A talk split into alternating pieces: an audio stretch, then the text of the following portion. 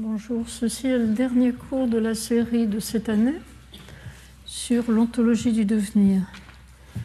Je continuerai l'an prochain sur le même thème, mais je le prendrai sous un autre angle. Cette année, j'ai exploré le sujet par le versant de la réflexion philosophique. Comment est-ce que un certain nombre de philosophes ont proposé de se représenter un univers en devenir? L'année prochaine, j'essaierai de découvrir ce qu'un univers en devenir implique pour la méthode scientifique euh, permettant de faire l'investigation de cet univers. Puisqu'on répète depuis l'Antiquité grecque qu'il n'y a de connaissance que de ce qui est permanent et généralisable, par quel stratagème arrive-t-on à avoir une connaissance de ce qui est singulier et toujours changeant? En épigraphe au document d'aujourd'hui, je vous ai cité une petite phrase ou un fragment de phrase de François Jacob, emprunté à son livre Le jeu des possibles.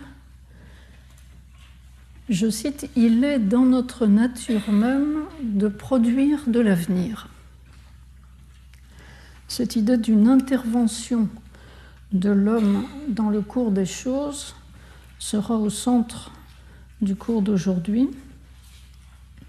Et si on veut élaborer un petit peu sur l'intention de François Jacob lorsqu'il écrit cela, on peut dire que un monde en devenir, un monde héraclitéen, est un monde instable, versatile, qui, à première vue, laisse à l'action humaine de grandes marches de liberté, des occasions créatrices, sauf que si le devenir n'autorise pas certaines permanences, il détruit à mesure ce que vous essayez de construire. Les auteurs dont j'ai parlé, principalement Bergson, Whitehead et Simondon, se sont tous arrangés pour introduire dans leur univers en devenir un certain degré de permanence. Vous l'avez remarqué, Bergson dit qu'il s'émerveille à chaque instant de la nouveauté merveilleuse de ce qu'il rencontre, mais il insiste sur le fait que le passé ne se perd pas le passé, au fur et à mesure qu'il passe, perdure dans la conscience, le passé est mémorisé et cumulé.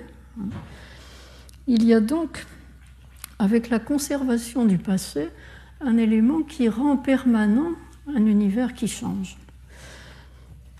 On peut en dire autant presque de l'univers de Whitehead, dans lequel toute construction est éphémère, chaque seconde de cet univers, chaque instant est différent des précédents, mais Whitehead insiste sur le fait qu'il y a dans ce, devenir de l'univers des moments parfaits qui incarnent comme une idée, ou une idée esthétique par exemple, une idée directrice. Et si ces moments parfaits durait trop, dit-il, on s'en lasserait. On jouit du contraste qu'il y a entre la perfection de ces moments et le cours ordinaire des choses qui passent. Enfin, Simondon, chez lequel la tentative pour perpétuer quelque chose dans l'univers est la plus manifeste, Simondon conçoit le devenir de l'univers comme un processus d'individuation, c'est-à-dire de prise de forme.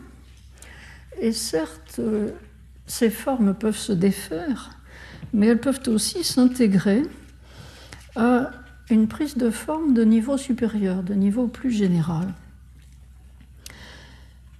Ainsi, Simondon montre que par-dessus la construction biologique de notre individualité, il se fait une construction psychologique en interaction avec la construction sociale. C'est un processus de co-individuation qui n'annule pas l'individuation biologique, mais qui permet de construire par-dessus l'individuation biologique et fonder sur elle une individuation de, de niveau supérieur. J'aborde maintenant mon introduction où je vais rappeler un certain nombre de thèmes, puisque j'ai choisi de partir de la réflexion de François Jacob.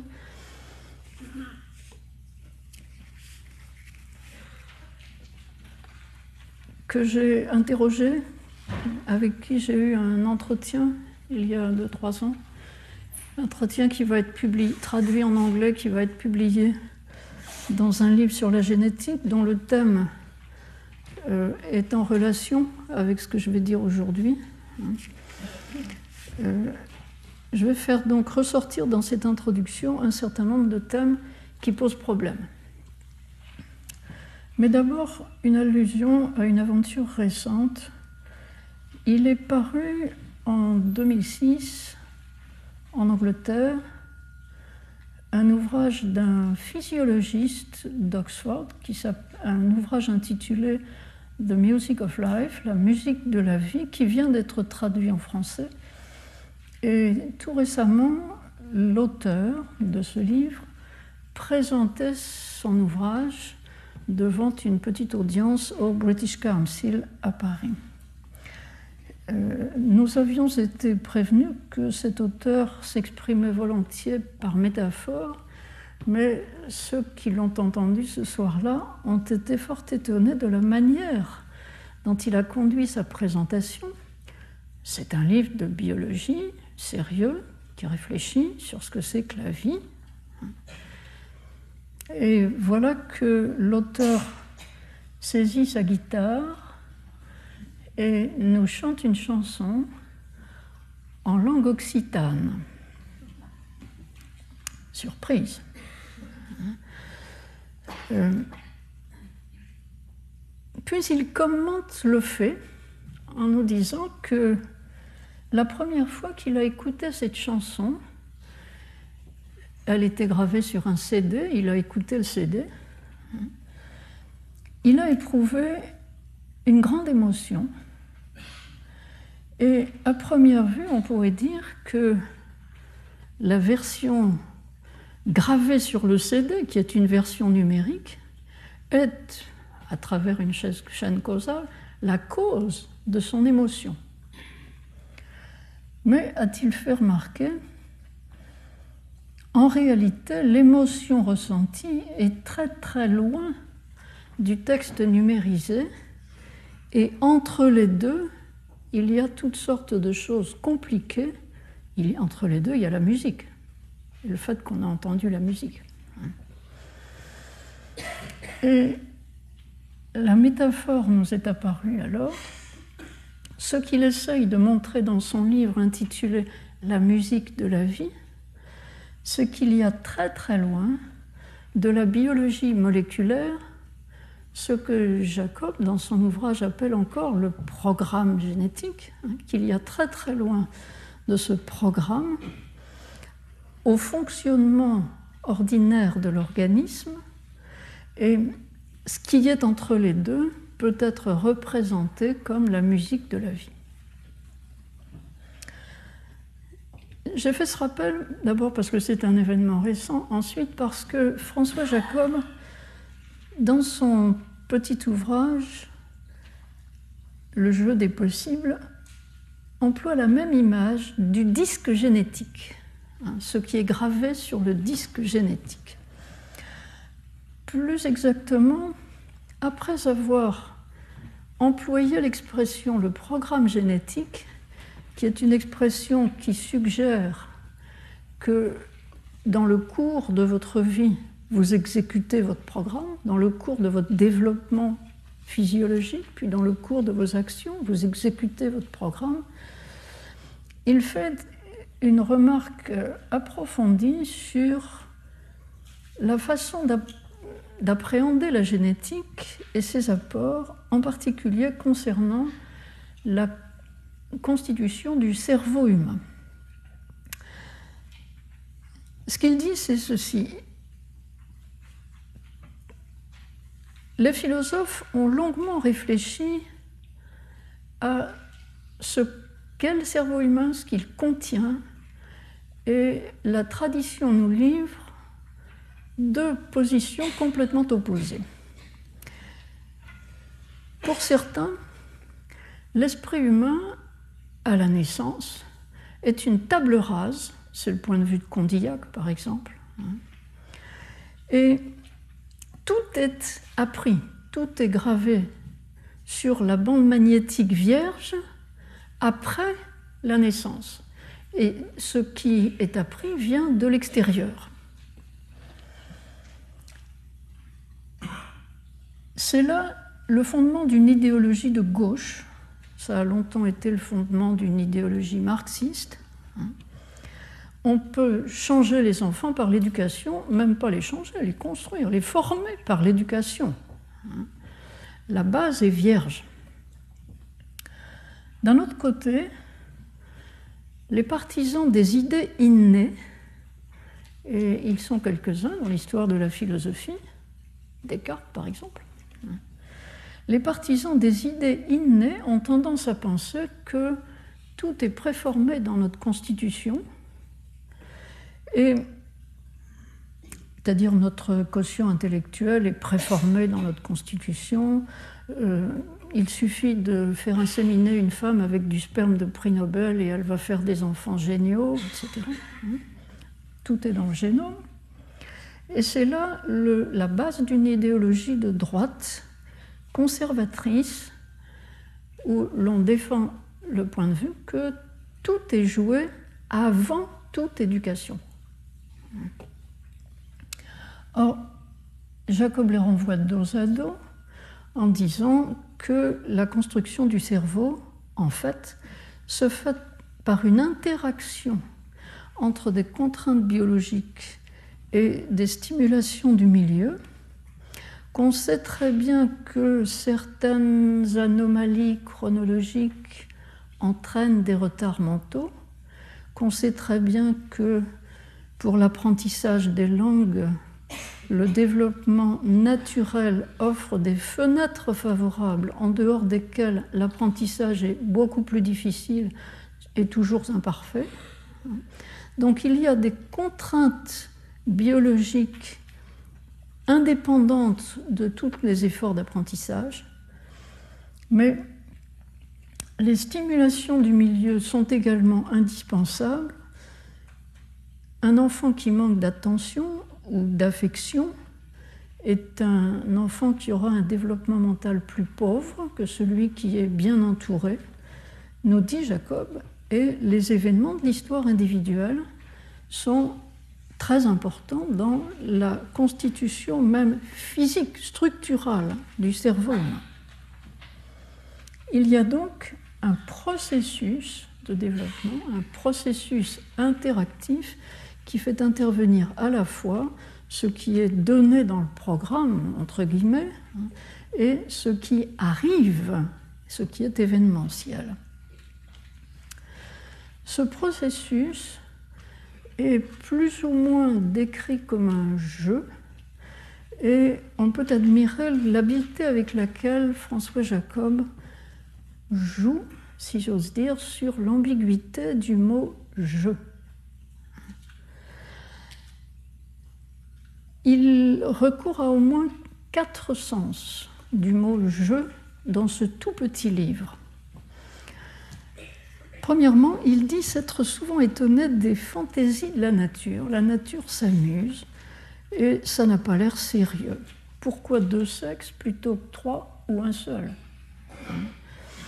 Pourquoi n'avons-nous pas un chapeau de chlorophylle sur la tête au lieu de cheveux ce qui nous permettrait d'avoir moins de soucis pour manger.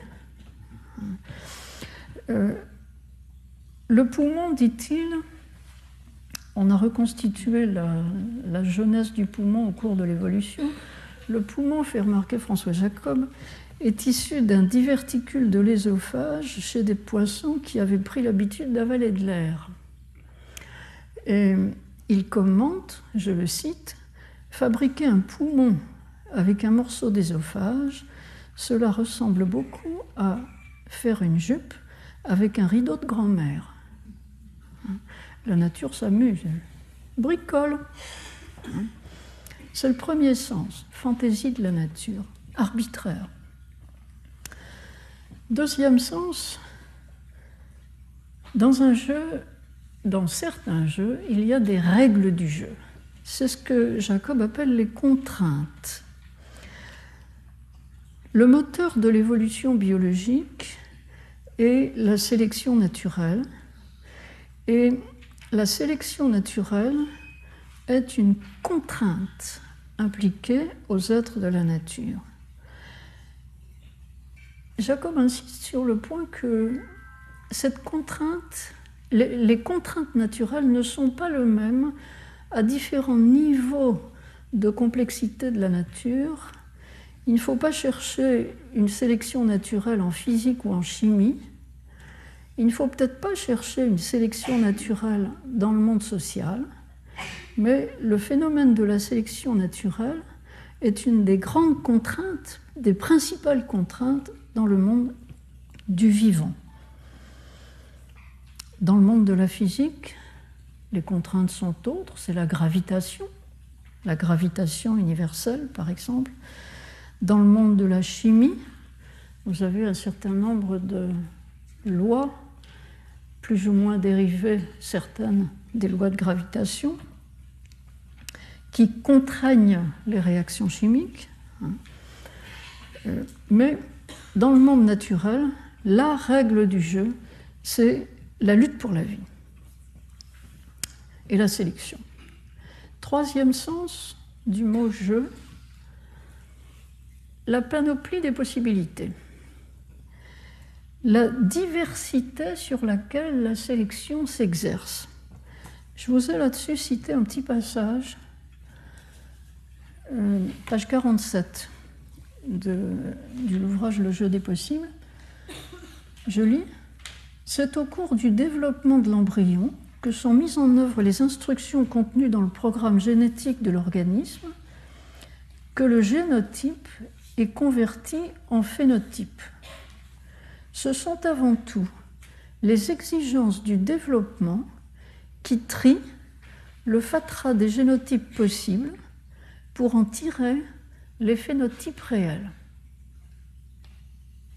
Le fatras des génotypes possibles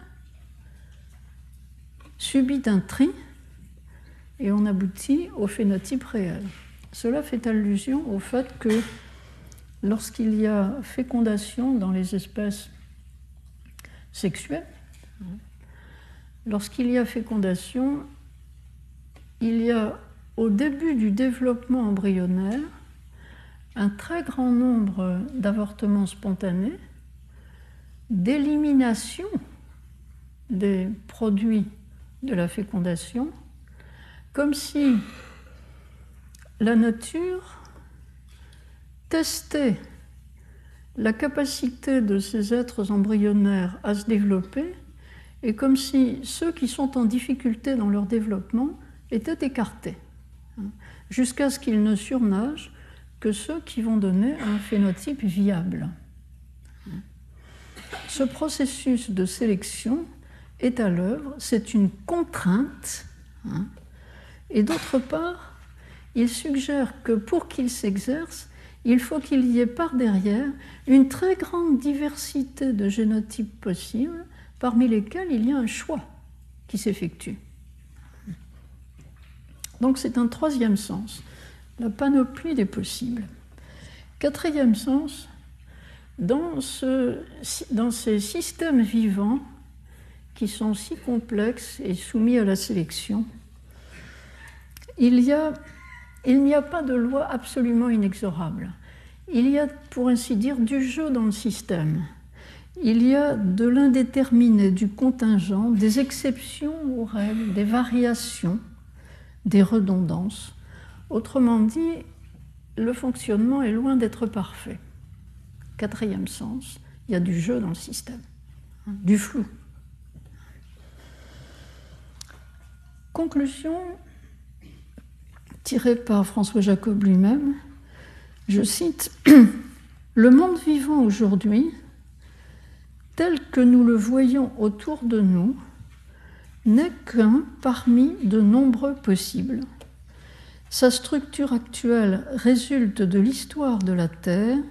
Il aurait très bien pu être différent. Il aurait même pu ne pas exister du tout. C'est page 35-36. Je ne vous l'ai pas mis dans le document. Ce que François Jacob fait ressortir à travers ce jeu sur le mot jeu en particulier, c'est donc qu'il n'y a pas de nécessité à ce qui se produit dans le monde vivant, qu'on peut toujours trouver des exceptions ou voir que ça aurait pu se passer d'une autre façon. Pas de nécessité, c'est-à-dire contingence. Il y a dans le monde vivant de la contingence. Et cette contingence est analysée par Jacob comme suit. Ce qui est, ce qui se réalise, ce qui s'actualise, ce qui est, est le produit d'un processus qui mélange des contraintes et des événements d'une histoire. C'est une proposition qui va plus loin que ce qui concerne la biologie elle-même. Dans l'esprit de Jacob, cela est vrai de tous les domaines du réel, mais il lance l'idée que dans les domaines de la physique et peut-être à un moindre degré de la chimie, les contraintes l'emportent sur l'histoire, c'est-à-dire les, les régularités sont plus stables, tandis que dans le domaine du vivant, et sans doute a fortiori dans le monde humain en particulier, ce qui relève de l'histoire est plus prégnant que ce qui relève des contraintes et la multiplicité des possibles est beaucoup plus grande. C'est ce que disent les deux textes que je vous ai rajoutés en illustration à cette introduction. Je lis le premier. Vivant ou non, les objets complexes sont les produits de processus évolutifs dans lesquels interviennent deux facteurs. D'une part, les contraintes qui, à chaque niveau, déterminent les règles du jeu et marquent les limites du possible. Limites du possible, les contraintes. Et à l'intérieur de ces limites, je continue à lire. D'autre part, les circonstances qui régissent le cours véritable des événements et réalisent les interactions des systèmes. La combinaison de contraintes et d'histoire se retrouve à chaque niveau, mais en proportions différentes. Les objets les plus simples sont soumis aux contraintes plus qu'à l'histoire. Avec l'accroissement de complexité, grandit l'influence de l'histoire, mais il faut toujours faire une part à l'histoire, même en physique. C'est ce que Pierre Lénard nous a montré la semaine dernière. Je continue à lire. L'histoire prend beaucoup plus d'importance en biologie. Les êtres vivants sont en fait des structures historiques. Ce sont littéralement des créations de l'histoire. Vient alors une question posée aux physiciens. Vous avez en physique des lois de la nature Pierre Léna parlait de loi de la nature, il a insisté surtout, ou quand on discute avec lui, il insiste surtout sur les constantes naturelles. La vitesse de la lumière, par exemple, qui est la même éternellement, pour ainsi dire, et partout dans l'univers. Alors, la question posée par Jacob aux physiciens, c'est vous avez des lois universelles ou des constantes universelles, et puis, marginalement, vous faites mention de quelques éléments historiques, comme euh, dans la formation de la Terre, des événements qui se sont produits à un moment que vous essayez de dater dans l'histoire de l'univers. Mais pour vous, l'important, scientifiquement, ce sont les constantes et les lois, et les événements historiques sont marginaux. Est-ce que vous ne vous êtes pas posé la question de savoir si les constantes elles-mêmes n'ont pas évolué, ou bien si les lois ne sont pas le produit d'une histoire. Et c'est l'interrogation qu'il fait dans l'autre petit texte que je vous ai cité, page 43, dans Le jeu des possibles. Je lis.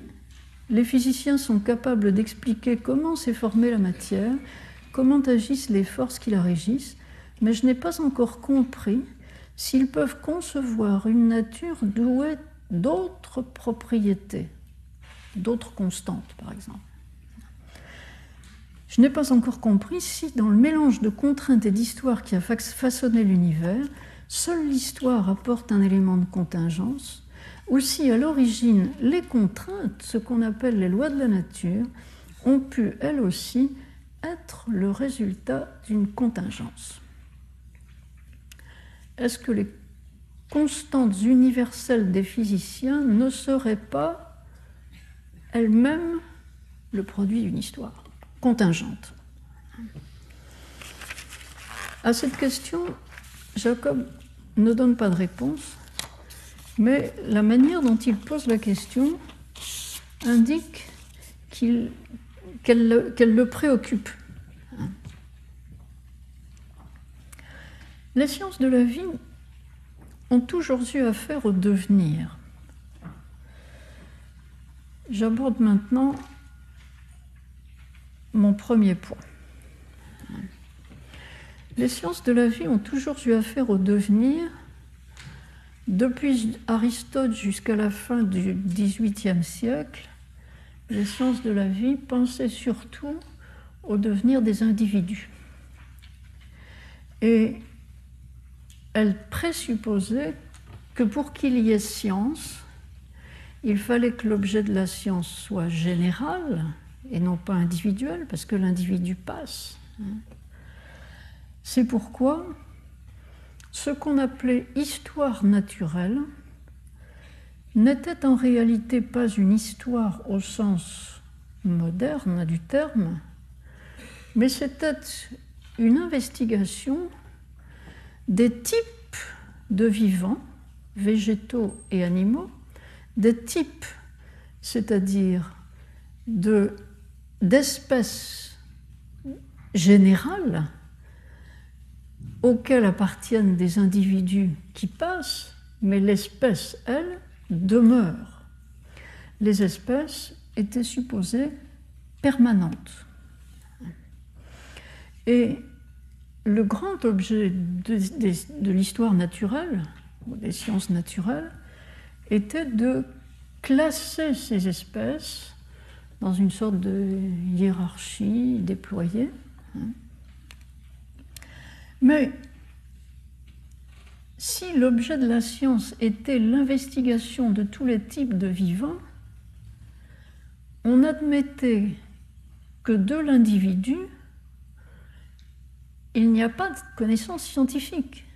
C'était les médecins qui s'occupaient de l'individu, et les médecins n'étaient pas réputés pour avoir une véritable science. Les médecins, c'était l'empirisme, c'était des recettes.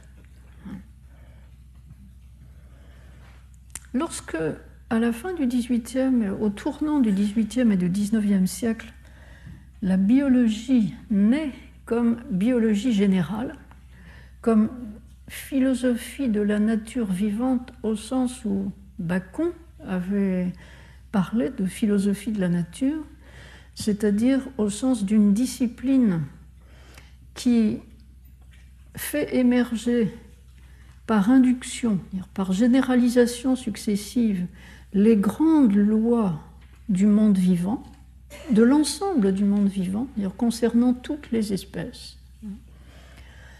Lorsque la biologie se constitue donc avec l'objectif de dégager les lois de la vie, aussitôt, on tombe sur le fait de la transformation des espèces. Donc on avait refusé d'étudier le devenir individuel. On était resté à un niveau de généralité qui, semble-t-il, permettait la permanence et la généralité.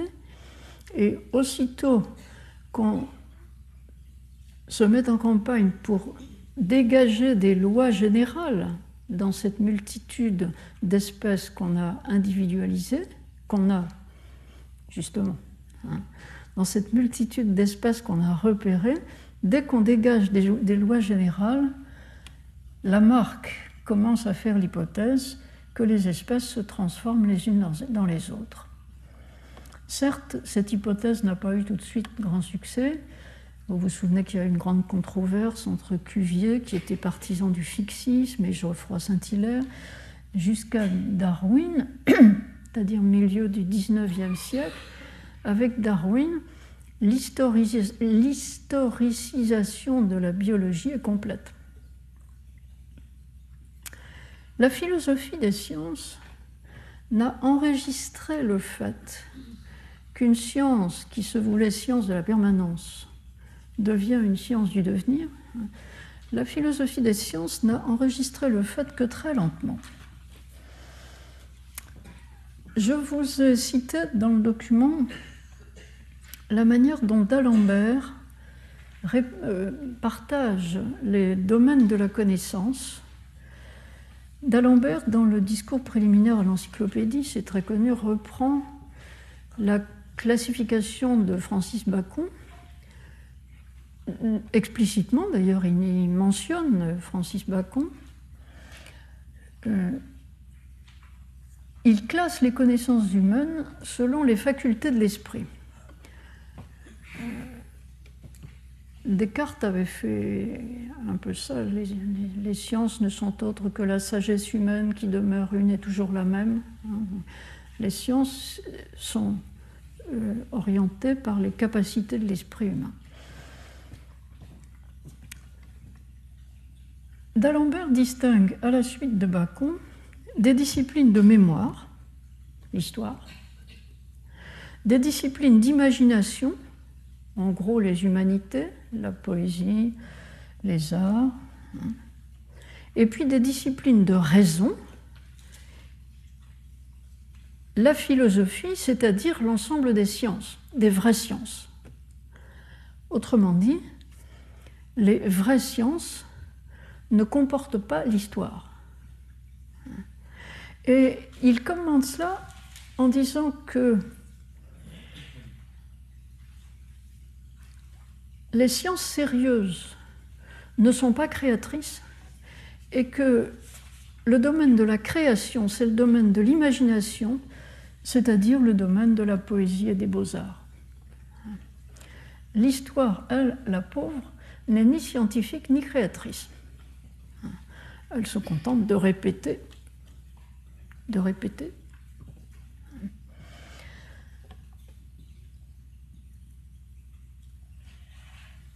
Les choses commencent à changer dans le premier tiers du XIXe siècle, mais à changer très légèrement. William Whewell, le grand savant de Cambridge, l'ami de John Herschel, l'astronome, et de Charles Babbage, l'inventeur de la machine à calculer, William Whewell, qui a touché à toutes les disciplines et fait des contributions dans toutes les disciplines scientifiques et littéraires, consacre les 30 dernières années de sa vie à faire une somme, un travail monumental de récapitulation sur l'histoire et la philosophie des sciences inductives, c'est-à-dire des sciences de la nature, des sciences dans lesquelles, à partir des observations qu'on fait, on dégage des grandes régularités. Il distingue la mécanique, la chimie, la cristallographie, l'histoire naturelle, science de classification, la biologie, et puis tout à la fin, dans un petit coin d'un immense ouvrage, il consacre un tout petit chapitre à ce qu'il appelle les sciences palétiologiques. Ces sciences dans lesquelles, dit-il, on explique ce qu'on observe, non pas en le déduisant de lois générales qu'on a découvertes par induction, mais on explique ce qu'on observe en remontant dans le temps pour trouver les antécédents et suivre en redescendant la chaîne causale qui a conduit à ce qu'on veut expliquer. C'est un type d'explication scientifique tout à fait différent du type idéal et présenté comme dominant dans les sciences, la déduction de lois générales. C'est ce que Crombie plus tard appellera la dérivation historique, l'explication par dérivation historique. Les exemples que donne Hewell sont des exemples empruntés à la géologie, à la philologie et à l'archéologie. Exemple, en géologie, on expliquera la disposition d'un terrain par les vestiges d'une éruption volcanique et on essaiera de remonter dans le temps en suivant des traces trouvées sur le terrain jusqu'à cette éruption volcanique qu'on essaiera de dater, une éruption volcanique ou un tremblement de terre ou un tsunami ou un événement. On essaiera de remonter à l'événement, de le dater et de redescendre la chaîne des causes et des effets pour rendre compte de la disposition des couches du terrain. Euh, cette reconstitution, aux yeux de Herschel, est toujours hypothétique et il dit qu'elle n'est véritablement explicative que si on a par derrière une théorie générale. Si on n'a pas derrière une théorie, c'est une reconstruction toujours fragile. Autrement dit, ces sciences palétiologiques sont des sciences mineures dans lesquelles la scientificité est de qualité insuffisante si elles ne peuvent pas être complémentées par quelque chose de plus sérieux, de plus noble, des lois générales. Euh, à peu près à la même époque, c'est-à-dire premier tiers du première moitié du XIXe siècle, John Stuart Mill, qui lui aussi donne une énorme somme dont je vous ai cité le, titre, système de logique ratiocinative et inductive, etc., c'est traduit en français. Euh, Mill consacre tout à la fin, lui aussi, tout à la fin de son système de logique, un tout petit chapitre euh, pour dire que dans l'histoire humaine, il y a peut-être des lois puisque Auguste Comte a formulé une loi dite des trois états par laquelle il entend rendre compte de la séquence des événements dans l'histoire humaine, au moins dans l'histoire humaine euh, récente. Mais à l'époque, ce qu'on appelle l'histoire, c'est l'histoire humaine, en fait. Euh, cette loi des trois états d'Auguste Comte Hewell n'y croyait pas du tout et Mill euh, conteste cette interprétation malveillante de Hewell. Euh, Mill était un ami de Comte hein, et il essaye de défendre le point de vue de Comte en disant que sa loi a tout de même une certaine valeur pour interpréter la séquence des événements humains. Mais il ne s'engage pas très loin sur ce chemin, et de toute façon, la part de l'histoire dans le système de logique de Mill est infime, et il ne semble pas qu'il reconnaisse qu'il puisse y avoir une logique de l'histoire, si j'ose dire. C'est une expression qu'on va trouver ensuite chez Peirce. On commence à voir apparaître une ouverture vers l'idée qu'il puisse y avoir un intérêt scientifique à tenir compte des circonstances historiques chez Cournot.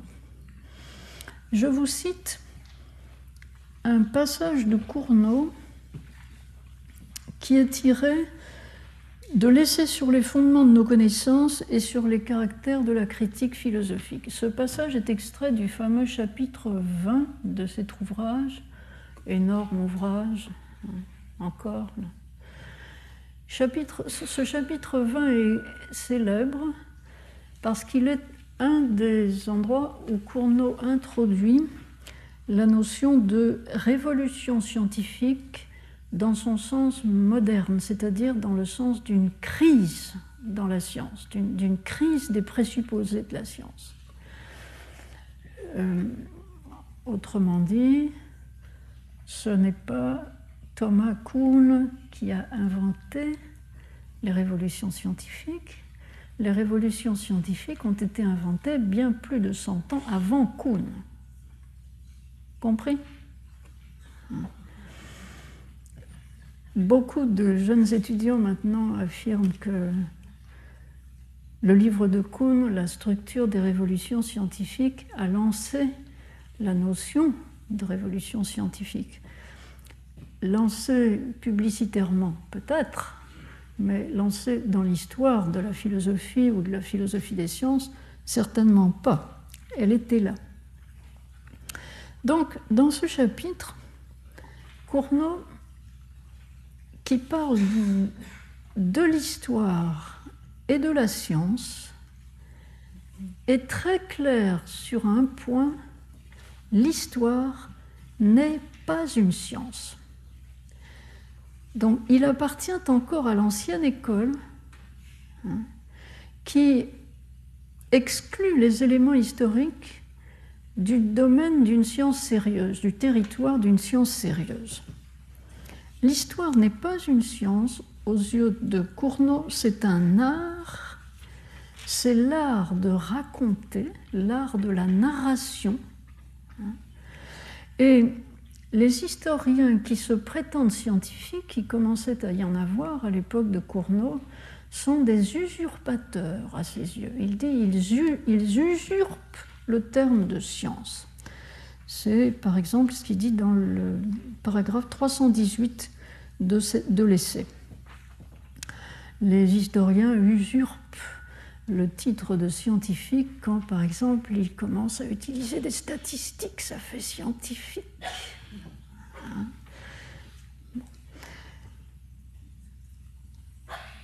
Cournot distingue deux grands types de connaissances. Des connaissances théoriques et des éléments de connaissance historiques. Et voici ce qu'il en dit. On va lire le passage. C'est la troisième citation que je vous ai donnée ici en illustration du point 1. Je lis. C'était une maxime reçue chez les philosophes de l'Antiquité qu'il n'y a point de science de l'individuel, du particulier, du contingent, du variable. Que l'idée de la science et l'idée de la connaissance en tant qu'elle s'applique à des notions générales, à des conceptions nécessaires, à des résultats permanents. Je m'arrête de lire. Voilà la tradition, celle que j'ai évoquée tout à l'heure. Je reprends la lecture. Mais dans l'état présent des sciences, nous ne saurions nous contenter de ces lieux communs tout en disant que l'histoire n'est pas une science, Cournot va faire des concessions. Et quelles concessions? Un peu plus loin, dans le même paragraphe 306 de ce chapitre 20, il écrit ceci. Il y a des sciences, comme la géologie et l'embryogénie, actuellement l'embryologie, qui portent au contraire essentiellement sur une succession d'états variables et de phases transitoires. Alors, ce premier exemple donné par Cournot est une concession qui n'est qu'une semi-concession, car lorsqu'en en embryologie, on décrit les phases du développement embryonnaire, on raconte bien une histoire. Mais ça n'est pas une histoire individuelle d'un embryon particulier. C'est une histoire générique. C'est une histoire d'un type d'embryon, d'une certaine espèce, qui comporte, qui, est comme une sorte de résumé de toutes les histoires particulières dont on sait que chacune présente des petites variations par rapport au modèle. Mais tout de même, en embryologie, on vise à donner une histoire générique en mentionnant les variations les plus fréquentes, donc en mentionnant les écarts à, disons, la norme. La seconde concession va plus loin. Je lis de nouveau. Et lors même que nous considérons les objets de la nature dans un état que nous qualifions de stable et de permanent, tout nous porte à croire qu'il ne s'agit encore que d'une stabilité relative et que nous prenons pour permanent ce qui ne s'altère qu'avec une grande lenteur, de manière à n'offrir de variations appréciables que dans des périodes de temps qui surpassent ceux que nous pouvons embrasser. Ça, ça vise directement la physique et l'astronomie. Ce qu'en physique et en astronomie on tient pour absolument permanent, les constantes numériques, par exemple, petit g. À notre dimension de, à notre, à notre dimension à nous du temps, c'est effectivement permanent. Si nous avions la possibilité de regarder sur des durées beaucoup, beaucoup, beaucoup plus longues, il pourrait se révéler qu'il y a eu une évolution de ces constantes. Ah, voilà de la part de Cournot une grande concession. Il y a peut-être une histoire des lois. Il y a peut-être une histoire des lois universelles. Ça reste chez Cournot un élément relativement marginal Hein. Et dans la plupart de ces développements, il est clair que pour lui, les lois dégagées par la science ont trait à une nature permanente des choses. Hein. Il y a des permanences dans les choses. Et les éléments historiques que nous sommes amenés à introduire dans la connaissance sont des collections de détails de menus événements qui font l'objet d'une érudition, mais l'érudition n'est pas la science. aux yeux de Cournot, c'est intéressant de remarquer que la grande différence entre la science entendue comme connaissance théorique et puis l'histoire entendue comme accumulation de petits événements et de détails. La grande différence, c'est que la connaissance théorique, qui est une connaissance rationnelle, permet de prédire l'avenir mieux qu'elle ne permet de remonter vers le passé. Alors que la connaissance historique permet de remonter vers le passé, d'expliquer le présent par le passé, beaucoup mieux qu'elle ne permet de prédire l'avenir. Les historiens ne se risquent que très rarement à faire des prévisions qui en général sont déjouées. Donc pour l'historien, il est plus facile d'expliquer le passé que de prédire l'avenir, et pour le vrai scientifique, il est plus facile de prédire l'avenir que de dire ce qui s'est passé.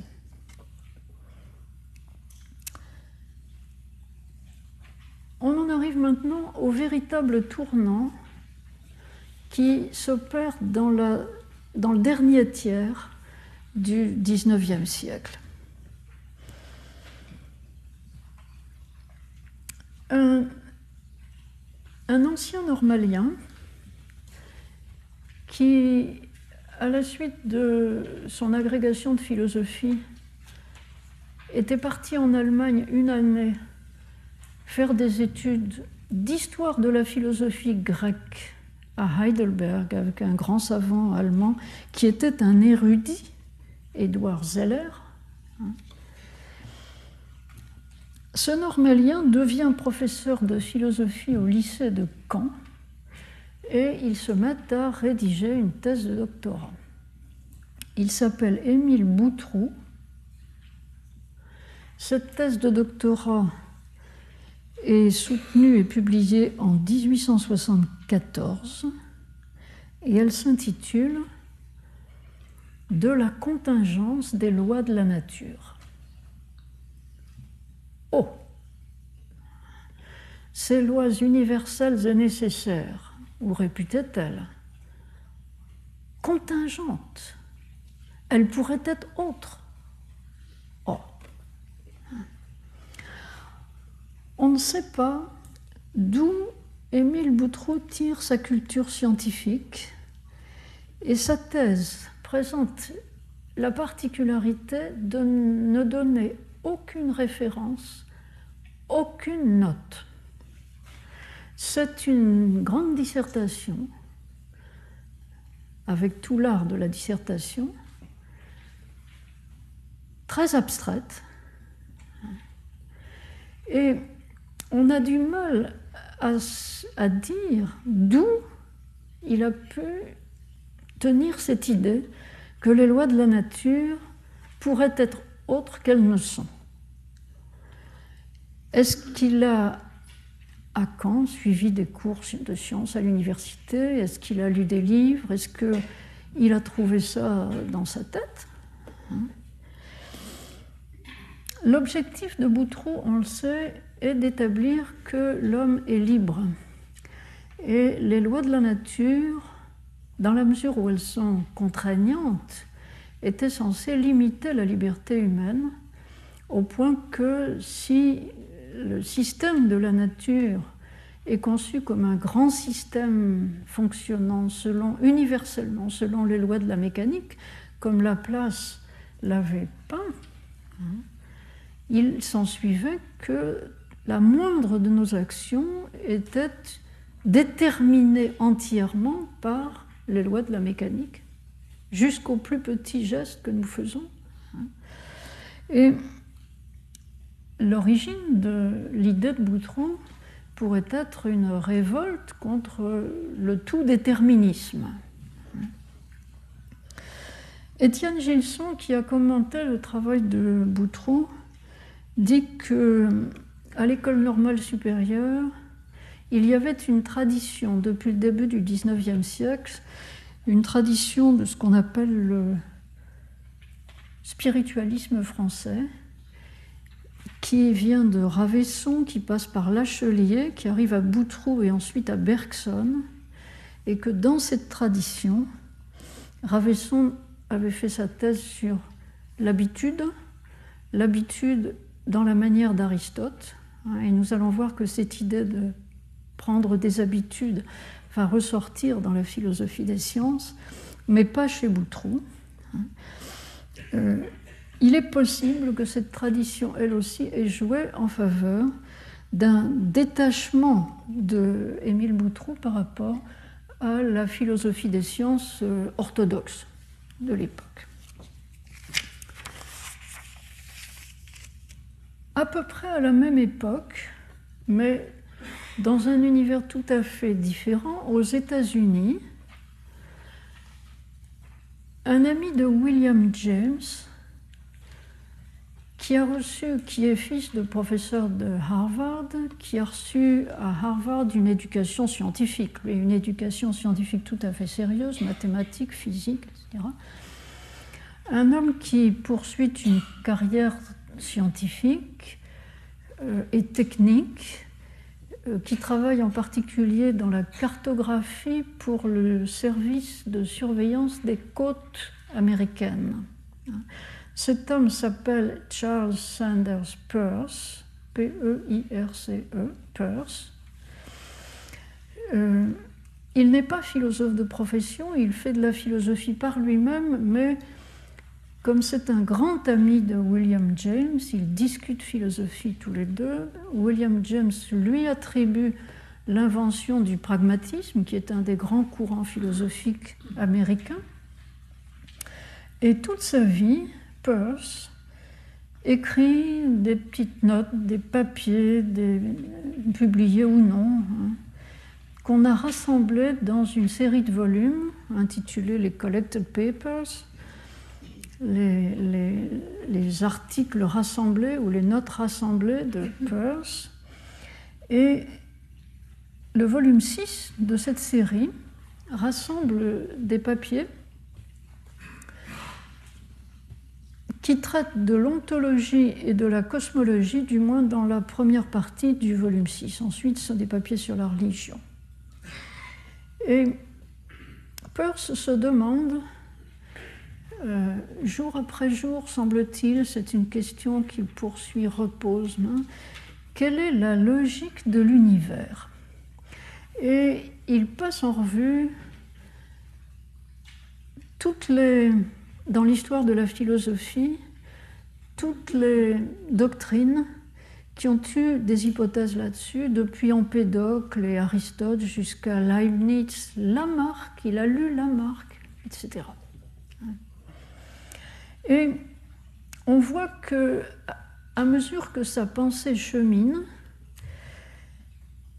il se rend compte qu'il n'adhère pas, bien que ce soit à première vue fascinant, il n'adhère pas à la doctrine du déterminisme universel, d'un monde à la Laplace, dans lequel tout serait l'effet, la conséquence plutôt, des lois de la mécanique universelle.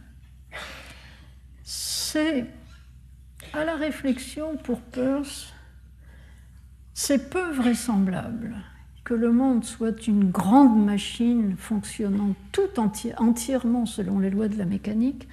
Il y a dans notre univers trop d'accidents, d'irrégularités, de, trop, trop d'anomalies pour que tous les détails de tout ça soient réglés par des lois, par un système de lois relativement simple.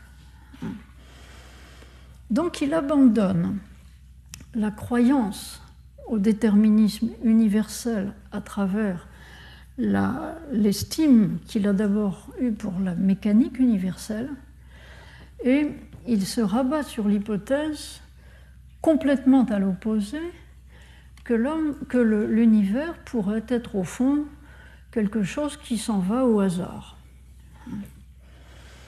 Cette hypothèse-là, non plus à ses yeux, ne résiste pas à la réflexion, car si vraiment Dieu joue au dé, comme Einstein disait qu'il ne fait pas, si vraiment Dieu joue au dé, c'est-à-dire que les états successifs de l'univers sont comme autant de jets de dés. Le moment qui suit est complètement indépendant du moment qui précède et l'univers devrait être, devrait nous présenter le spectacle du plus grand des désordres. Or, ce n'est pas le cas. Il y a à nos yeux des liens entre les différentes phases des événements que nous observons, Bien sûr, il y a des irrégularités, des accidents, des anomalies, mais il y a tout de même de grandes régularités. Alors, Peirce se fait un scénario évolutif, un scénario évolutif qui, lorsque j'ai écouté Pierre Léna la semaine dernière, m'a paru lui ressembler très fort à l'image qu'il a essayé de nous donner de l'univers tel que les astrophysiciens actuellement le voient, c'est-à-dire au commencement il y avait presque rien. Euh, Peirce dit a germinal nothing, un rien germinal ou un germe de rien. C'est curieux, car il va développer une idée qui est rejointe par l'idée de Simondon que quand il y a processus d'individuation, il y a un germe qui apparaît et ensuite, par contagion, la structure se répand. Le germe, c'est une structuration. Or, Peirce dit presque cela. Son scénario évolutif va d'un germinal, nothing à, par contamination, des structures qui, qui, des formes qui apparaissent dans l'univers. Et à partir de ce processus initial, nous dit-il, tout est possible. Tout quoi À partir de là, tout est possible. Mais tout quoi Eh bien, à partir de là, dit-il, la matière se forme par des phénomènes d'attraction et de répulsion. Il y a complexité croissante. Et dans cette euh, amas de choses qui sont en train de se constituer, de se former ici et là, euh, ce qui crée la diversité, c'est les coups du hasard, les événements. Et ce qui crée l'unification, la structuration, l'apparition de formes, c'est l'habitude l'univers prend des habitudes. Une fois qu'une forme est apparue, c'est plus facile de la reconduire. Donc il y aurait une pente de l'univers à reconduire les mêmes formes, donc à prendre des habitudes. Voyons ce qu'il en dit exactement. C'est les deux textes que je vous ai cités. Et d'abord des déclarations de principe. Le paragraphe 194 des Collected Papers, volume 6. Le processus d'évolution n'est pas une simple évolution de l'univers tel qu'il est, mais plutôt un processus par lequel les formes platoniciennes elles-mêmes sont advenues ou sont en train de se développer. L'univers comme nous l'observons, il présente des régularités, des lois, hein, mais en réalité, ce n'est pas seulement dans le cadre de ces lois que certaines évolutions se font, mais ce sont les lois elles-mêmes, les généralités elles-mêmes, les formes platoniciennes qui évolue. Autre affirmation, dans un paragraphe où il donne une longue méditation sur la notion de possible, paragraphe 365 de ce même volume 6, la possibilité peut signifier d'une part que quelque chose n'est pas réel, le possible c'est le non réel, ou bien ça peut signifier que, alors que ça existe réellement, cette existence manque d'une nécessité causale ou rationnelle. C'est-à-dire, ça pourrait être autrement. Ça existe comme ça, mais ça pourrait être autrement. C'est un autre sens du mot possible.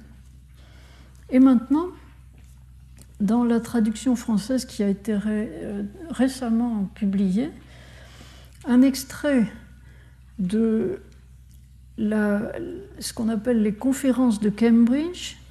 Il s'agit ici de la septième conférence. Et j'en ai extrait ce passage très frappant. Si les lois de la nature sont le résultat de l'évolution, cette évolution doit procéder selon un certain principe. Et ce principe sera lui-même de la nature d'une loi. Alors c'est le serpent qui se mord la queue. S'il y a une loi de l'évolution, les lois dominent hein, sur l'évolution. Ou alors, s'il y a évolution des lois, l'évolution domine, mais on ne peut pas avoir les deux à la fois. Eh bien si, il essaye d'avoir les deux à la fois. Je recommence à lire. Or, il doit s'agir d'une loi telle qu'elle puisse évoluer ou se développer. Donc, notre principe d'évolution des lois, ça va être une loi évolutive elle-même. Un peu plus loin dans le même texte. Où irons-nous la chercher? Nous ne pouvons pas nous attendre à la trouver dans des phénomènes comme la gravitation, où l'évolution est si proche de la limite définitive qu'on ne peut rien y trouver, pas même un semblant d'irrégularité. ça, ça, va être difficile de trouver ça dans les lois de la physique. Les lois de la physique, depuis le temps, elles sont figées. Mais c'est comme nos vieilles habitudes invétérées. Hein Simplement, on ne va pas pouvoir déceler dans ces grandes lois de la physique ce qui nous montrerait qu'elles évoluent. Hein. Il nous faut plutôt chercher, je recommence à lire, il nous faut plutôt chercher cette tendance généralisante dans des domaines de la nature où sont encore à l'œuvre plasticité et évolution. L'esprit humain est la plus plastique de toutes les choses. Ensuite vient le monde organique, le monde du protoplasme, la matière vivante autrement dit.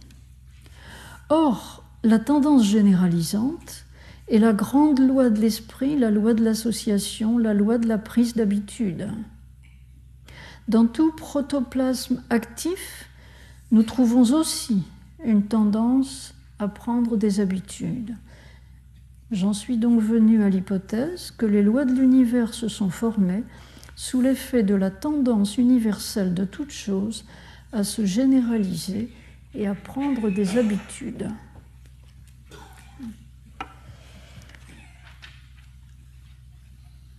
Je résume. Aux yeux de Peirce, tout se crée, même les formes. Mais il faut un principe de création, quelque chose qui gouverne l'apparition même des formes. Et cela, c'est une tendance. La tendance de la nature dans son ensemble à prendre des habitudes, créer des routines, hein, se stabiliser. On ne peut donc pas dire qu'il y a des lois universelles de la nature. On doit dire qu'il y a dans la nature une tendance universelle à la généralisation qui est une tendance ontologique, c'est-à-dire qui n'est pas une création de notre esprit, une interprétation que nous donnons des choses, mais qui est dans la nature des choses elles-mêmes. Il y a une pente, dans la nature des choses elles-mêmes, il y a une pente vers la routinisation. Et la métaphore employée par euh, Peirce est celle du germe qui déclenche, c'est-à-dire d'un petit rien qui suffit à déclencher un processus parce que ça descend une pente. Hein. Le processus gagne de proche en proche parce que la pente est dans la nature. Et cette tendance est assez proche de ce que Simondon appelle la transduction, le processus transductif.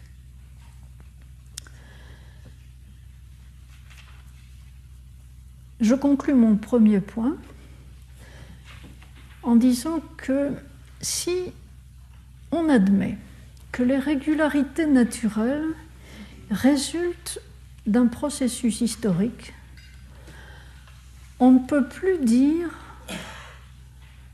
que l'objet de la science est seulement d'étudier des régularités.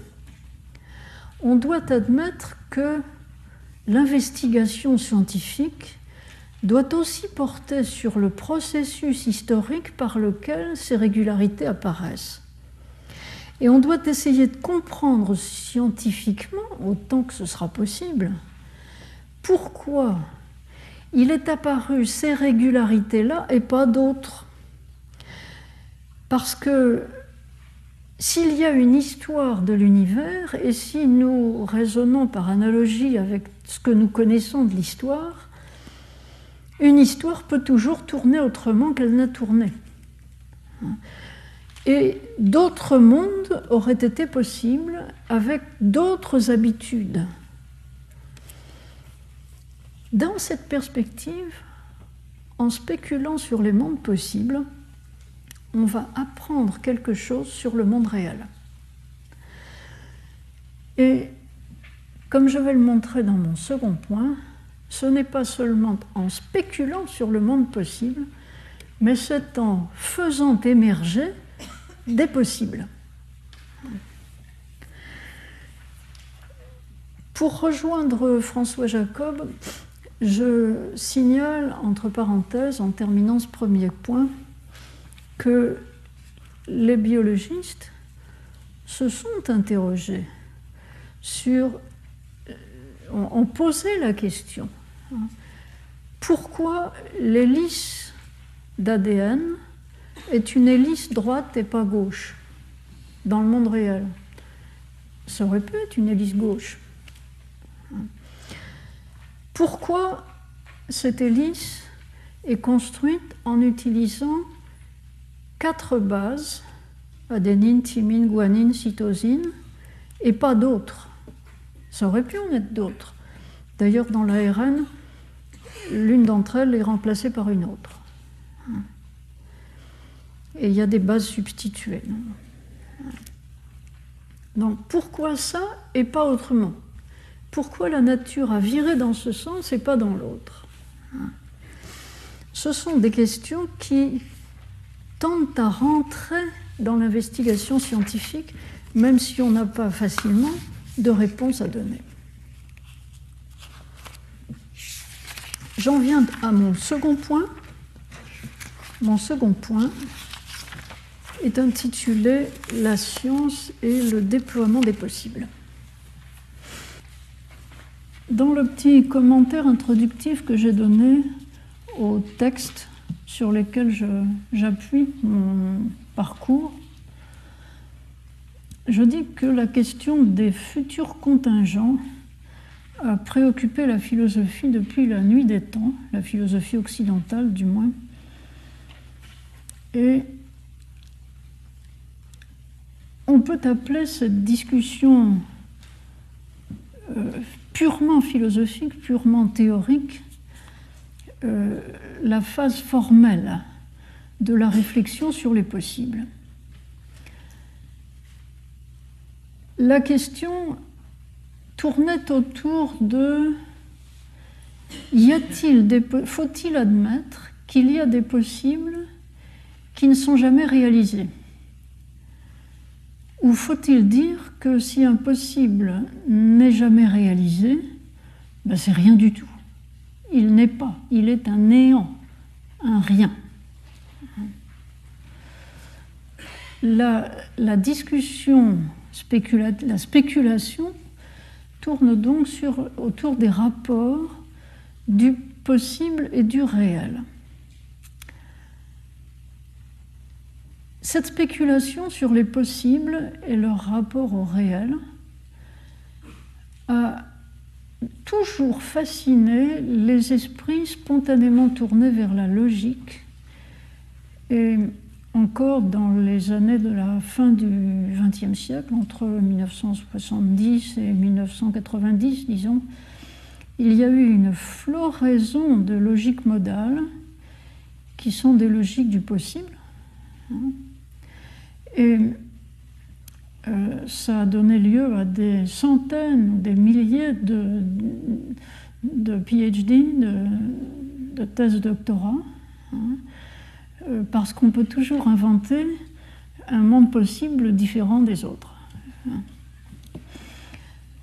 Euh,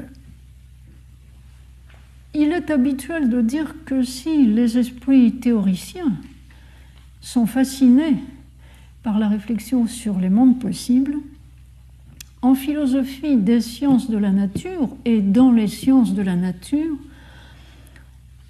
on n'a pas le temps de s'occuper de ce qui est possible, on s'occupe du réel, c'est ça qui est sérieux. Le possible n'intéresse les physiciens ou les biologistes que très marginalement. On a bien assez de choses à découvrir dans la nature telle qu'elle est pour ne pas s'occuper de possibilités non réalisées, par exemple. Pour voir qu'il y a une différence entre un monde de possibles non réalisés, un monde plus, entièrement spéculatif, et un monde où on appelle possible seulement ce qui est réalisé une fois ou l'autre, hein, on peut partir de Leibniz, lui-même esprit très tenté par la spéculation logique. Hein. Euh, je vais ici m'appuyer sur le seul des livres de Leibniz qui était le seul des grands livres de Leibniz qui ait été publié de son vivant, qui s'appelle La Théodicée, dont le titre est une énigme car il a inventé le mot Théodicée, mais il n'a jamais traduit le mot en langage ordinaire, euh, ou il l'a traduit de façon différente. Le mot est construit sur le grec, ça veut dire la justice de Dieu. Et en fait, euh, il a laissé entendre que ça pourrait être euh, un plaidoyer devant la justice pour justifier Dieu d'avoir créé le monde comme il est.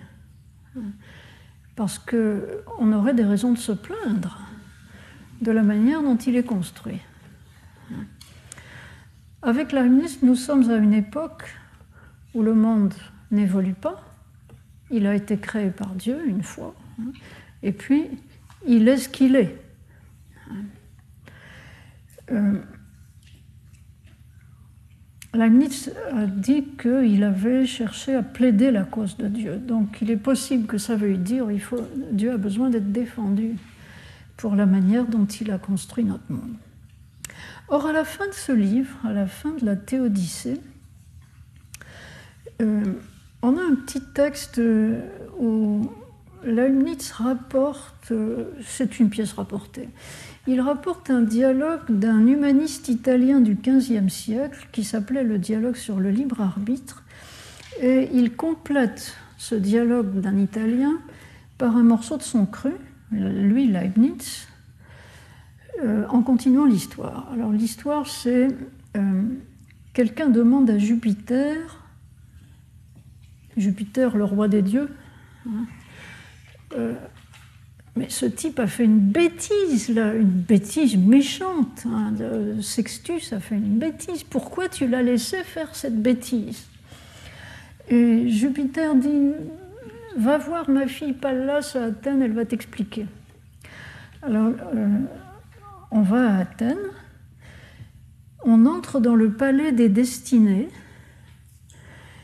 qui est une grande pyramide où chaque pièce est un monde. Et cette pyramide a un sommet très clair, visible, et une base un peu floue.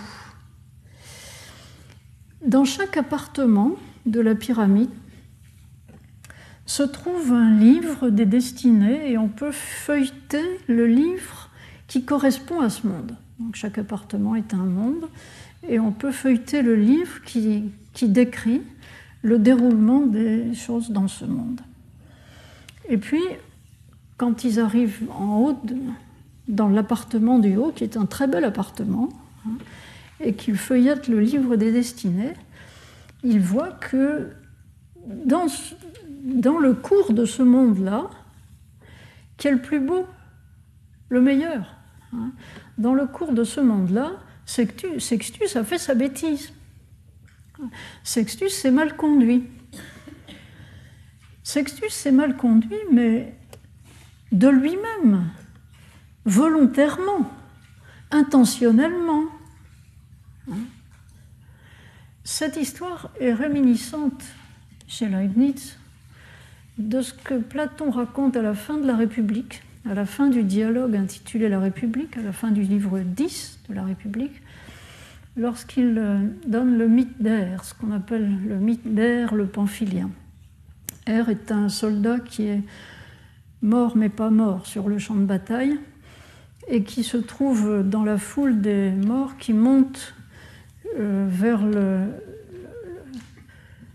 le lieu intermédiaire d'où ils vont repasser dans leur existence suivante. C'est l'idée de la transmigration. Hein. Et ces, êtres qui sont morts vont en procession, ils montent jusqu'à euh, paraître devant trois moires qu'on appelle les filles de la nécessité, chez Platon, et qui représentent, dit-il, le passé, le présent et l'avenir. Et il est annoncé à ces êtres, à ces gens qui sont morts, hein, il est annoncé, vous allez renaître, et avant de renaître, vous allez choisir votre daimon, votre, votre démon, votre manière d'être dans votre prochaine existence. Et on leur présente alors une multitude de modèles de vie et ils doivent choisir sur catalogue. Hein. Et à la grande détresse de l'observateur, R, ils choisissent mal. Ils choisissent mal. Hein. Mais le Dieu n'en est pas responsable. C'est ce que dit le texte. Le Dieu n'est pas responsable. Ils choisissent mal. Et ils se retrouvent par. Ils ont choisi la vie du tyran qui finit assassiné. Hein, parce qu'ils ont vu que le tyran était riche à un moment donné, qu'il avait plein de femmes et tout ça, ça les a. Oh, merveilleux, une vie merveilleuse, ils n'ont pas peur regarder la suite. Hein. Donc mauvais choix. Mais leur choix.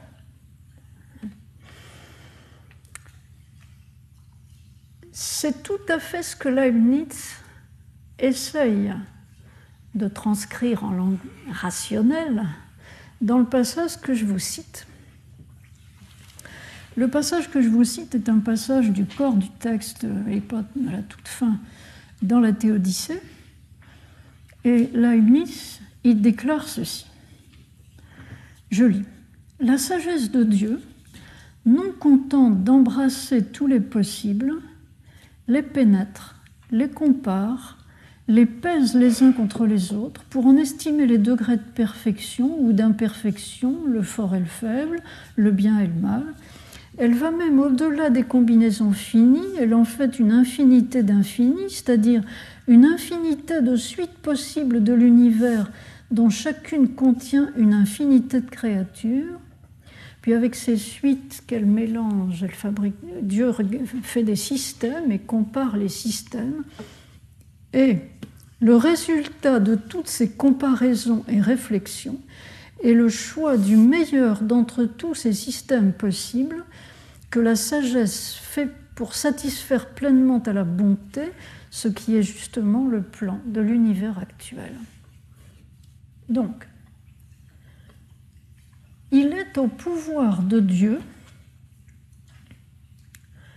d'imaginer, de se représenter tous les univers possibles, y compris ceux qui ne sont jamais actualisés, vous avez remarqué. Dieu se livre à une sorte de, d'expérience mentale, hein, d'imaginer tous les univers qu'on pourrait construire. Hein. Puis il y en a qui sont très mauvais, ça, ça ne tient pas debout. Hein. Puis il y en a qui sont un peu mieux, puis il y en a qui sont nettement mieux. Mais Dieu, finalement, jette son choix.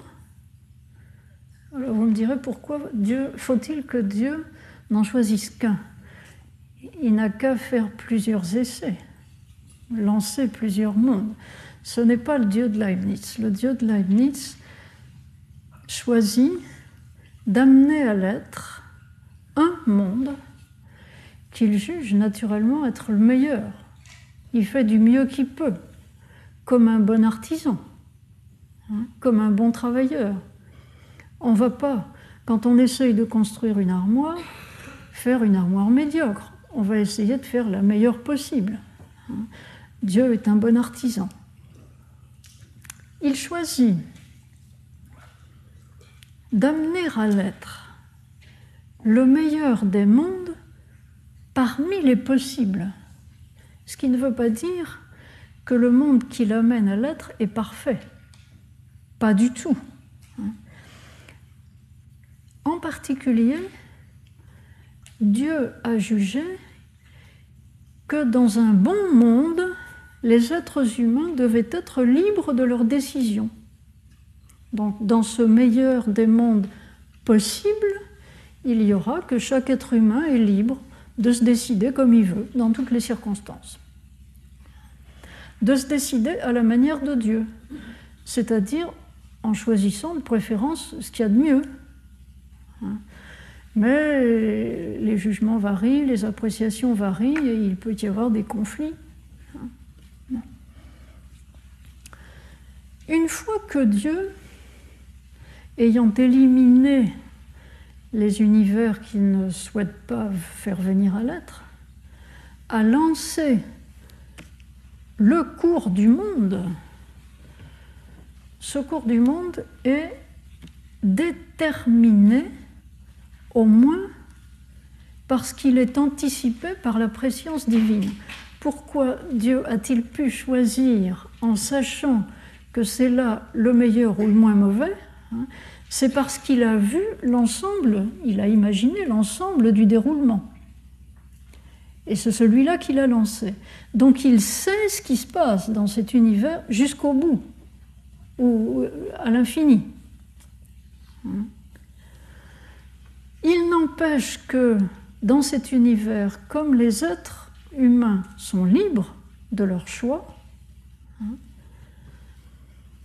et qu'ils ne sont pas qu'ils ne connaissent pas la préscience de Dieu, qu'ils n'ont pas accès à ce que Dieu sait par avance. Hein.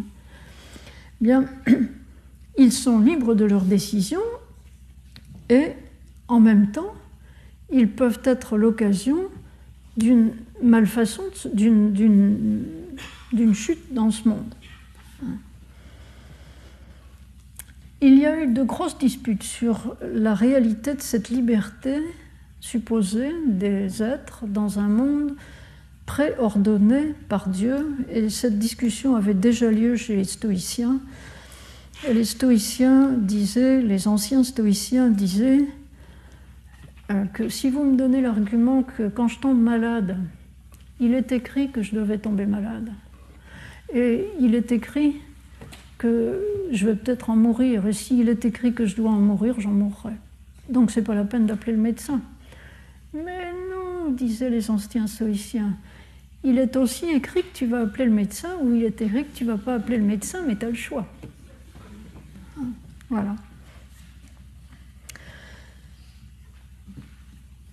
Dans la perspective leibnizienne, du point de vue de Dieu, il y a toute une foule de possibles qui ne s'actualisent jamais. Toute une foule de possibles qui sont tellement contingents qu'ils ne viennent jamais à l'être. Hein, des mondes entiers possibles.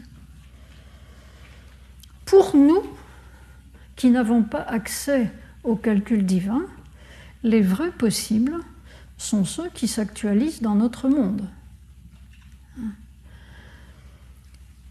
Et nous avons donc dans notre perspective, tendance à coller le possible sur le réel, à faire coller le possible avec le réel. Nous appelons un vrai possible le possible qui se réalisera une fois ou l'autre, qui est réalisable. C'est dans cette optique que Jules Vuillemin, qui a écrit un livre extrêmement savant sur la querelle des futurs contingents, etc. C'est dans cette perspective que Vuillemin nous dit que, je vous ai cité ce passage, le principe du meilleur, utilisé par Leibniz, lève toute indétermination en Dieu et dans la création. Toute indifférence sera retirée à la liberté, aussi bien divine qu'humaine, chaque événement se trouvera déterminé, il y aura futurition de ces événements, le passé étant toujours gros de l'avenir.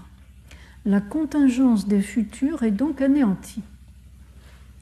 Hein, les vrais possibles sont ceux qui se réalisent, donc il n'y a pas de véritable contingence dans ce monde.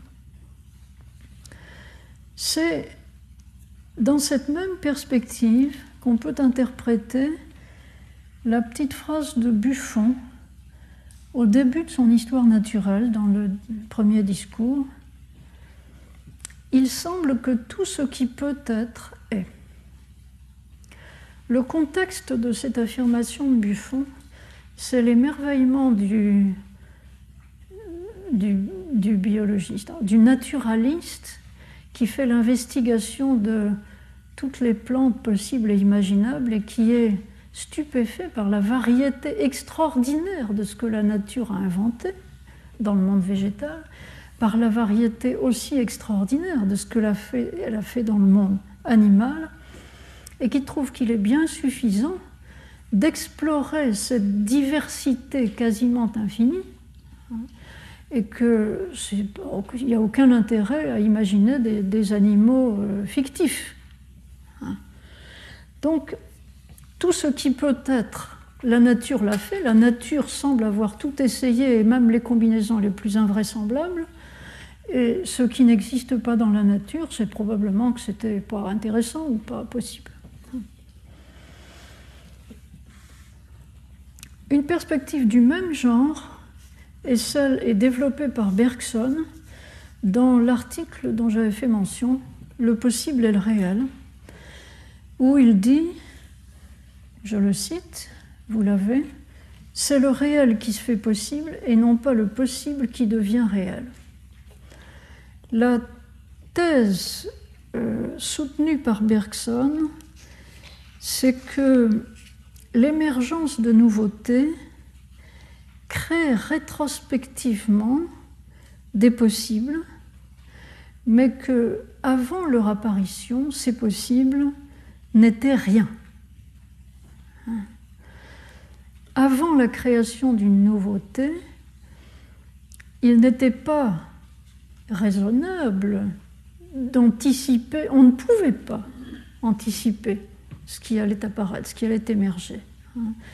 Et une fois que c'est apparu, on dit Ah ben oui, c'était possible. C'est possible, on juge possible parce que c'est advenu. Euh, le, L'exemple que donne Bergson à l'appui de sa thèse, c'est l'exemple du journaliste qui, pendant la guerre, lui a demandé, pendant, euh, la, juste entre les deux guerres, lui a demandé comment concevez-vous la grande œuvre littéraire de demain? Et Bergson lui a répondu sèchement si je le savais, je la ferais. Hein? L'erreur dénoncée par Bergson et commise par le journaliste, c'est l'erreur, dit-il, dit Bergson, de croire qu'il y a une armoire au possible et que le philosophe Bergson a la clé de l'armoire. Mais l'œuvre, tant qu'elle n'est pas faite, n'est pas encore possible, dit Bergson. Elle devient possible quand elle est réalisée. Et elle devient alors, en même temps qu'elle est réalisée, elle devient alors rétroactivement possible. Elle devient possible après coup. Euh, je cite Bergson, sa possibilité qui ne précède pas sa réalité l'aura précédée une fois la réalité apparue. Mais le réel d'abord, le possible suit. C'est une sorte de paradoxe euh, par lequel Bergson veut se débarrasser du problème des possibles, hein, ou du rapport entre le possible et le réel. Et quelqu'un comme Vuillemin n'accepterait pas cette solution. Je ne vais pas m'apesantir sur le travail de Vuillemin, parce que sa préoccupation est essentiellement spéculative. Euh, part d'une aporie que vous pouvez retrouver dans le texte d'Épictète, Entretien euh, livre 2, chapitre 19, je crois. Et Épictète appartient à l'école stoïcienne. C'est l'esclave devenu philosophe. Et Épictète, on le voit, ne prend pas très au sérieux cette aporie. Euh, cette aporie est faite de trois principes qui, pris séparément, concernant le possible et le réel, trois principes qui, pris séparément, paraissent acceptables, chacun son tour, mais pris ensemble, ils sont incompatibles.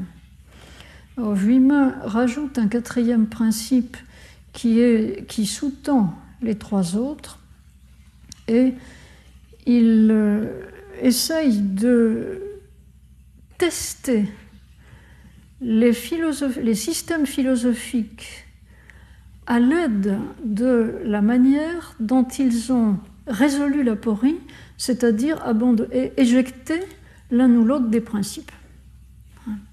La préoccupation de Vuillemin étant de trouver la manière dont on peut défendre la liberté humaine, en fait, argumenter en faveur de la liberté humaine. Mais je vous recommande l'accès par le texte d'Épictète, donc Entretien, livre 2, chapitre 19. Épictète lui-même se débarrasse du problème en disant voilà, voilà l'aporie, je vous la donne, les trois propositions. Maintenant, vous pouvez spéculer euh, éternellement, euh, mais dans la vie courante, on parle de l'île de Calypso qui n'a jamais existé. Donc, dans la vie courante, on admet, par exemple, on admet qu'il y a des possibles qui ne se réalisent pas. Hein, et on en parle, donc on leur donne une certaine existence quand même, mais une existence fictive. Donc le, fait de se creuser la tête sur l'aporie euh, n'a pas d'impact pour la vie réelle. C'est le point de vue du stoïcien. Voilà l'état des choses. Euh, à une époque, si je reviens à Leibniz, à une époque où l'univers était stable et on imaginait un acte créateur initial. Quels changements apparaissent à partir du moment où on a un univers historicisé, un univers qui est parti de quelque chose comme un germe et puis qui s'est formé progressivement, un univers en devenir. La révolution qui s'ébauche dans la seconde moitié du XIXe siècle et dont j'ai parlé dans la première partie à propos de la philosophie des sciences, cette révolution trouve sa contrepartie dans les sciences elles-mêmes. Et on va d'abord l'avoir exprimée avec une lucidité extraordinaire par le chimiste Marcelin Berthelot. Vous savez que le Collège de France est sur la place Marcelin Berthelot en hommage à l'un de ses grands professeurs. En fait, Marcelin Berthelot a lancé l'idée que je vais exposer dans son premier cours au Collège de France qu'il a fait juste avant d'être nommé professeur et qui a été publié presque aussitôt en 1864. Ce livre, publié en 1864, est intitulé Leçons sur les méthodes générales de synthèse en chimie organique, professé en 1864 au Collège de France par M. Berthelot. Un peu plus tard, on retrouve les mêmes idées exposées très clairement par Berthelot dans un livre qui s'appelle La synthèse chimique.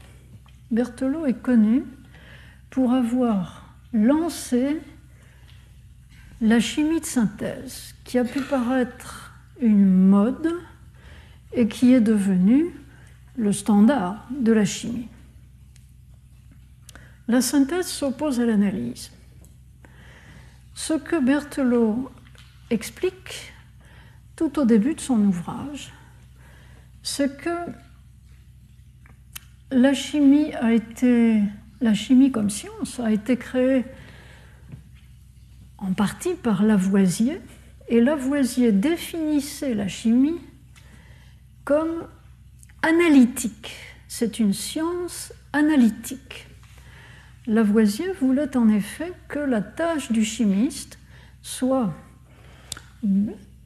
d'étudier des corps naturels complexes en les séparant progressivement jusqu'à obtenir les corps simples dont ils sont composés. Et puis éventuellement, le chimiste était amené à refaire la synthèse de ces corps complexes à partir des corps simples. Mais le travail véritablement de découverte en chimie, c'était le travail d'analyse qui mettait en évidence les composants élémentaires d'un corps complexe. Or, Berthelot prétend faire de la synthèse la méthode cardinale des sciences chimiques. Les chimistes ont toujours rêvé, dit-il, de faire la synthèse de l'or, par exemple. Ils ont toujours rêvé de la pierre philosophale. Eh bien, la synthèse, à partir d'aujourd'hui, 1864, la synthèse va permettre aux chimistes de construire effectivement des substances, et en particulier des substances organiques, il ne s'agit pas seulement de chimie minérale, il s'agit de chimie organique, des, substances organiques que la nature n'a jamais produites, qui n'existent pas dans la nature. Et il donne l'exemple des corps gras. Les corps gras naturels, ceux qu'on trouve dans la nature, sont, dit-il, au nombre de 15 ou 20. C'est une sous-estimation, mais euh, bon. Les corps gras qu'on peut synthétiser sont, dit-il, 200 millions.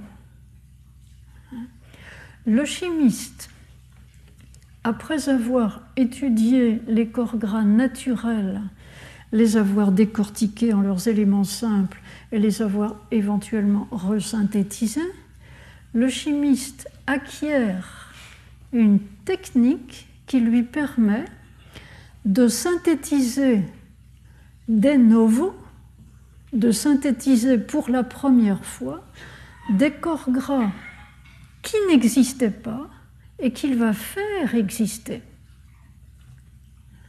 C'est une véritable création, création de corps gras, qui s'ils n'existaient pas dans la nature, auraient pu exister dans la nature, car ils ne contreviennent à aucune des lois de la nature qu'on connaît. Et la preuve qu'ils ne contreviennent à aucune contrainte naturelle, c'est qu'on peut les synthétiser. Hein, c'est possible de les synthétiser, mais ils n'étaient pas là. Ces corps gras naturels qu'on va synthétiser en nombre vont permettre ensuite aux chimistes de classer les corps gras par type et d'étudier les propriétés des corps gras selon les types. Et l'étude des corps gras naturels deviendra un cas particulier de l'étude des corps gras en général, qui sera beaucoup plus systématique et rationnelle que l'étude des corps naturels. Ainsi, aux yeux de Berthelot, le domaine exploré par la science est plus large que le réel. Il est de la tâche scientifique d'explorer toutes les possibilités compatibles avec les contraintes naturelles et non pas seulement les possibilités qu'en fait, parce que son histoire a été ce qu'elle a été, la nature elle-même a inventé, a, actualisé. Cette euh, chimie de synthèse a permis des développements, par exemple dans le domaine de la nutrition, nutrition humaine ou nutrition animale, qui ont été des développements considérables dans le domaine des engrais aussi. Et le livre de Budd que je vous ai cité en référence, The Uses of Life, a History of Biotechnology, ce livre, dans son chapitre 3, qui s'appelle Engineering of Nature, l'ingénierie de la nature, montre comment la chimie de synthèse a donné essor à une industrie permettant, euh, dans la première moitié du XXe siècle, de lutter contre la sous-alimentation, de lutter d'une façon systématique en fabriquant par exemple des protéines de synthèse. Et si vous allez chez votre pharmacien, vous voyez aujourd'hui que c'est devenu une chose complètement commune. Vous avez des, grands pots de protéines de synthèse ou d'acides aminés hein, que les sportifs utilisent pour se faire du muscle. Hein.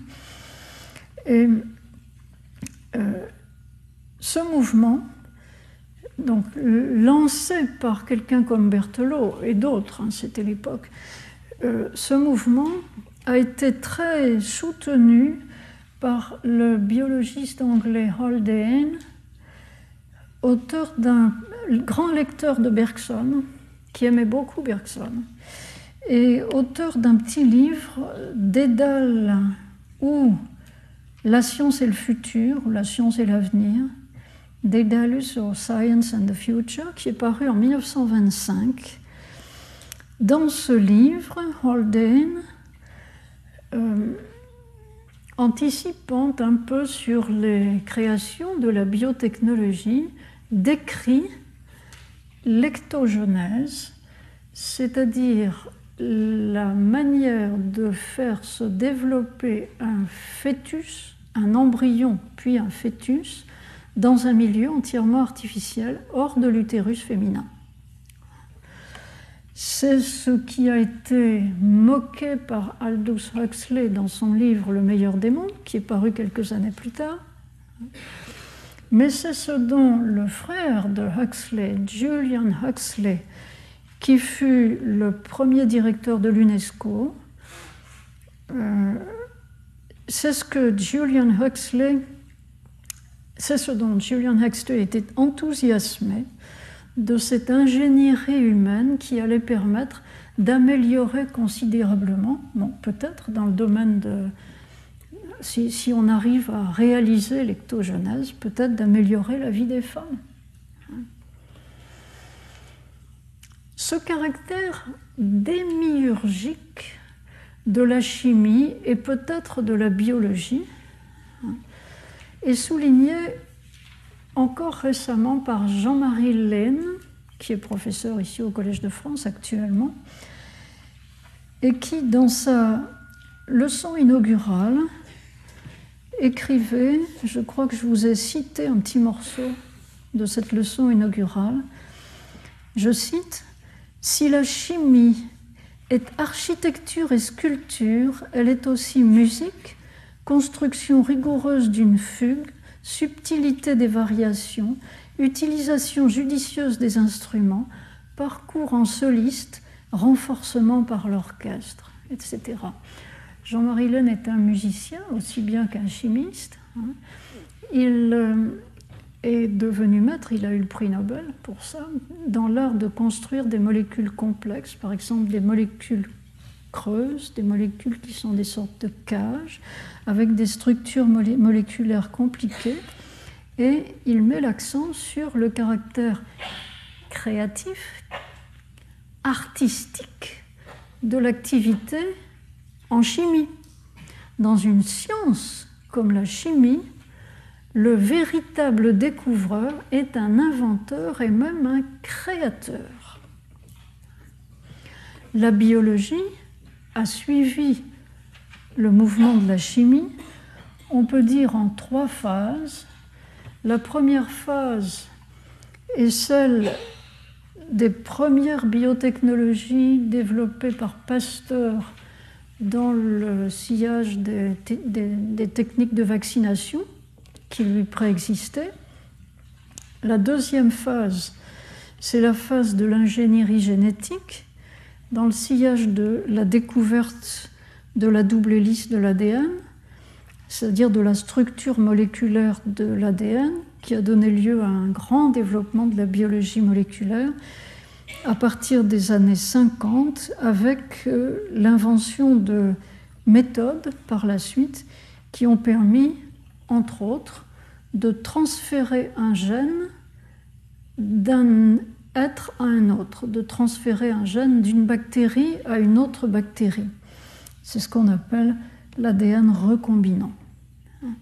Et puis, nous sommes entrés aujourd'hui dans une troisième phase, qui est la phase de la biologie de synthèse. Le mot est maintenant, l'expression est maintenant courante.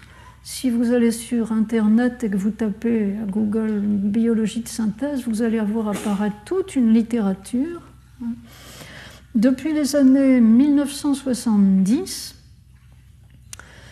euh, années 1970 au cours desquelles l'expression en anglais synthetic biology a été créé ou avancé dans le sens où Berthelot parlait de la biologie de synthèse, de la, chimie de synthèse. Hein.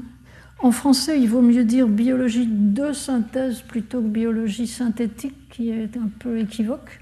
Hein. Euh, l'ambition de cette biologie de synthèse, qui a donné lieu à un numéro spécial du journal Nature il y a deux ans. Euh, il y a, euh, deux congrès mondiaux de biologie de synthèse se sont déjà tenus. Le premier en 2004 au MIT, près de Boston, et celui, le dernier, en 2006 à Berkeley, en Californie. L'ambition de cette biologie de synthèse est de reconstruire des génomes euh, comme une construction moléculaire, comme un Lego.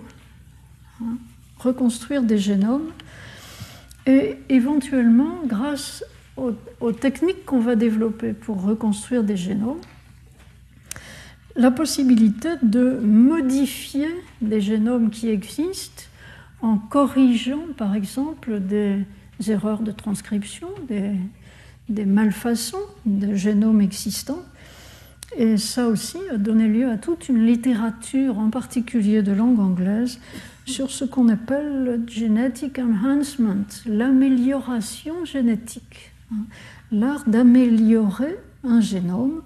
Ainsi, ce n'est plus tout à fait une spéculation aujourd'hui que de penser que si nous trouvions si nous savions identifier des facteurs génétiques qui protègent contre le cancer, ou bien qui protègent contre le sida, ou le paludisme, ou la tuberculose, nous n'attendrions pas très longtemps avant de penser qu'il y a une obligation, comme c'est une obligation de vacciner nos enfants pour qu'ils n'attrapent pas les maladies, hein, que c'est une obligation de mettre au monde des enfants qui soient dotés de ces caractères génétiques protecteurs.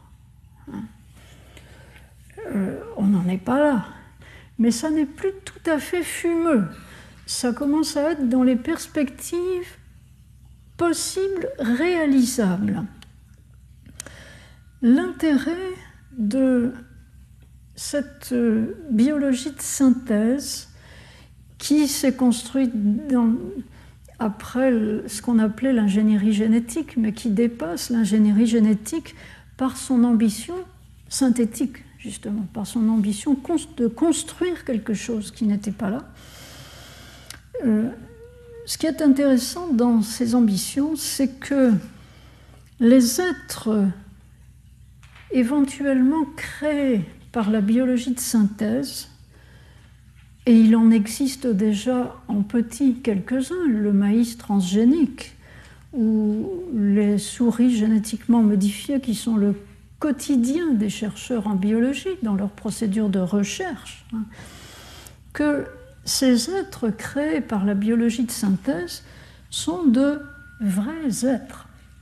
De vrais êtres, les, souris, euh, qui ne sont pas encore synthétiques, hein, mais les souris génétiquement modifiées, qui existent dans la plupart des laboratoires de biologie, ces souris nouvelles que la nature n'avait pas créées, hein, sont des souris qui vivent comme les autres, qui peuvent s'accoupler avec les autres et qui, sont, qui ont trouvé, qui peuvent trouver, en général on les sépare parce qu'on veut les lignées pures, etc., mais qui peuvent trouver leur place dans le reste de la nature. Ce sont des êtres à peu près comme les autres, sauf qu'ils sont contiennent en eux quelque chose de fabriqué par nous. Mais nous arrivons à fabriquer par des techniques qui sont, semble-t-il, analogue aux techniques que la nature emploie, hein, puisque ça marche si bien. Pas toujours. Hein. J'en arrive par là à dire que la grande découverte pour la philosophie des sciences de ces dernières décennies, c'est que le travail scientifique ne produit pas seulement des énoncés le travail du chercheur ne se réduit pas à la publication d'articles. L'effectivité scientifique ne se mesure pas seulement à bla bla bla bla bla dans un langage, hein, à des affirmations, à des démonstrations. Ce que font les chercheurs, c'est aussi de créer des êtres réels qui n'étaient pas réalisés par la nature et des êtres dont la présence dans notre monde est susceptible de modifier le cours des choses et en particulier de modifier notre propre existence à nous, êtres humains. Si par exemple nous apprenions à nous protéger en modifiant le génome humain, nous protéger contre, disons, le cancer, c'est peut-être un rêve, mais euh, il y a eu des publications euh, autour de cela. Je vous ai cité, toujours pour illustrer le point 2, un passage de Claude Debru qui, dans son livre euh, le possible et les biotechnologies, paru il y a trois ans, donne euh, deux magnifiques chapitres de réflexion sur les possibles, la relation entre le possible et le réel, et la manière dont le développement des biotechnologies nous, a, nous, a, fait abandonner, enfin, a, rendu euh, caduque la spéculation sur les possibles, mais a rendu tout à fait actuel des degrés de possibilité. Ainsi, euh, lorsqu'un laboratoire pharmaceutique explore toutes les possibilités moléculaires pour faire, un certain type de médicament visant une certaine cible, hein, euh, on commence par une invention des molécules sur ordinateur, hein, des milliers, des centaines de milliers, des millions. Hein. Puis on trie, on essaye de repérer celles qui méritent d'être euh, essayées euh, à petit, dans, un milieu protégé, à petite dose, petits essais.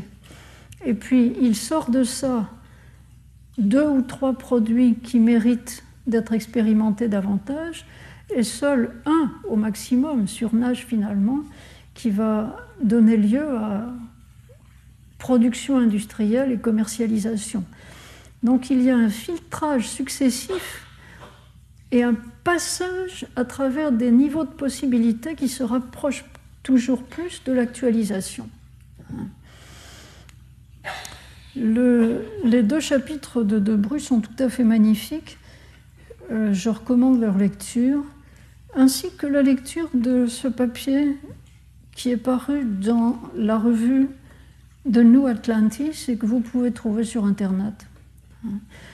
C'est un papier de Tucker et Zingliskas, euh, un papier américain qui montre comment, dès maintenant, euh, la biologie de synthèse suscite une réflexion, puisqu'il s'agit d'intervenir dans la nature et de faire être éventuellement des, organismes qui naturellement n'existaient pas. Hein. Euh, dès maintenant, cela donne lieu à une réflexion sur la manière de contrôler, surveiller, juger de ce qui est le meilleur ou le moins mauvais, juger de ce qui est acceptable ou non acceptable. Hein. Euh, ainsi, la réflexion sur les possibles et sur l'efficacité de la science débouche tout naturellement sur une méditation des règles selon lesquelles l'action doit se développer. Et c'est ma conclusion. Je conclus sur le fait qu'actuellement la philosophie des sciences n'est plus seulement une philosophie théorique, mais aussi une philosophie pratique.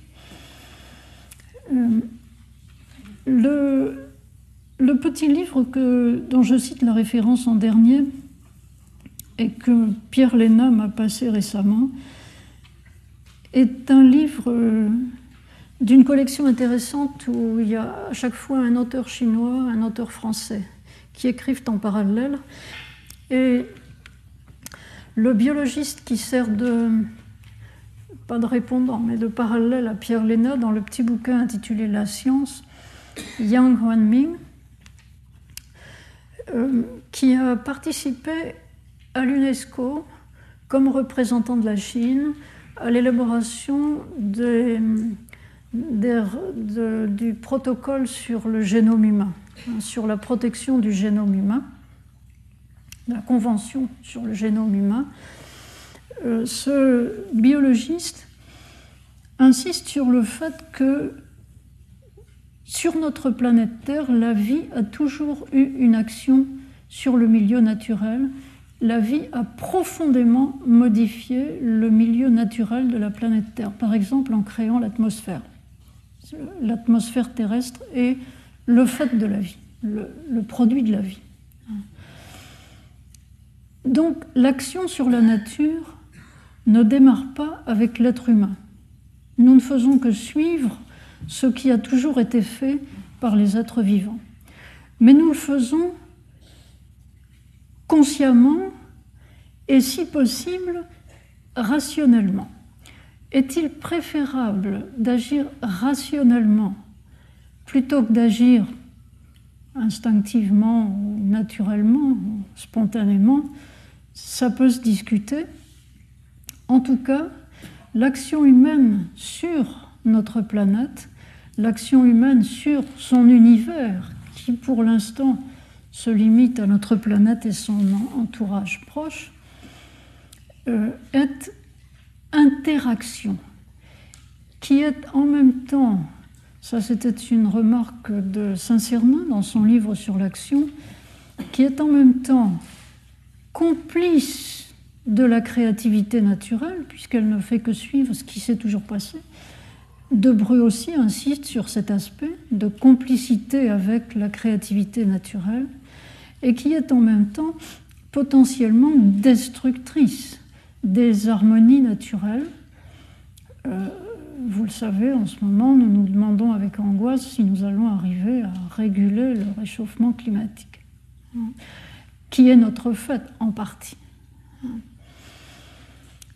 D'où l'intérêt de relire l'analyse du livre, l'analyse faite de l'action par Blondel, c'est un vieux livre, 1893, mais qui souligne des aspects complémentaires de l'intervention active de l'être humain. aspects qui sont, lorsque j'agis, je mets ma marque sur la nature ou sur le cours des événements, je change les choses de façon non réversible. Donc j'expérimente ma souveraineté, ma puissance. Je creuse un fossé entre ce qui a été et ce qui va être parce que je change le cours des choses.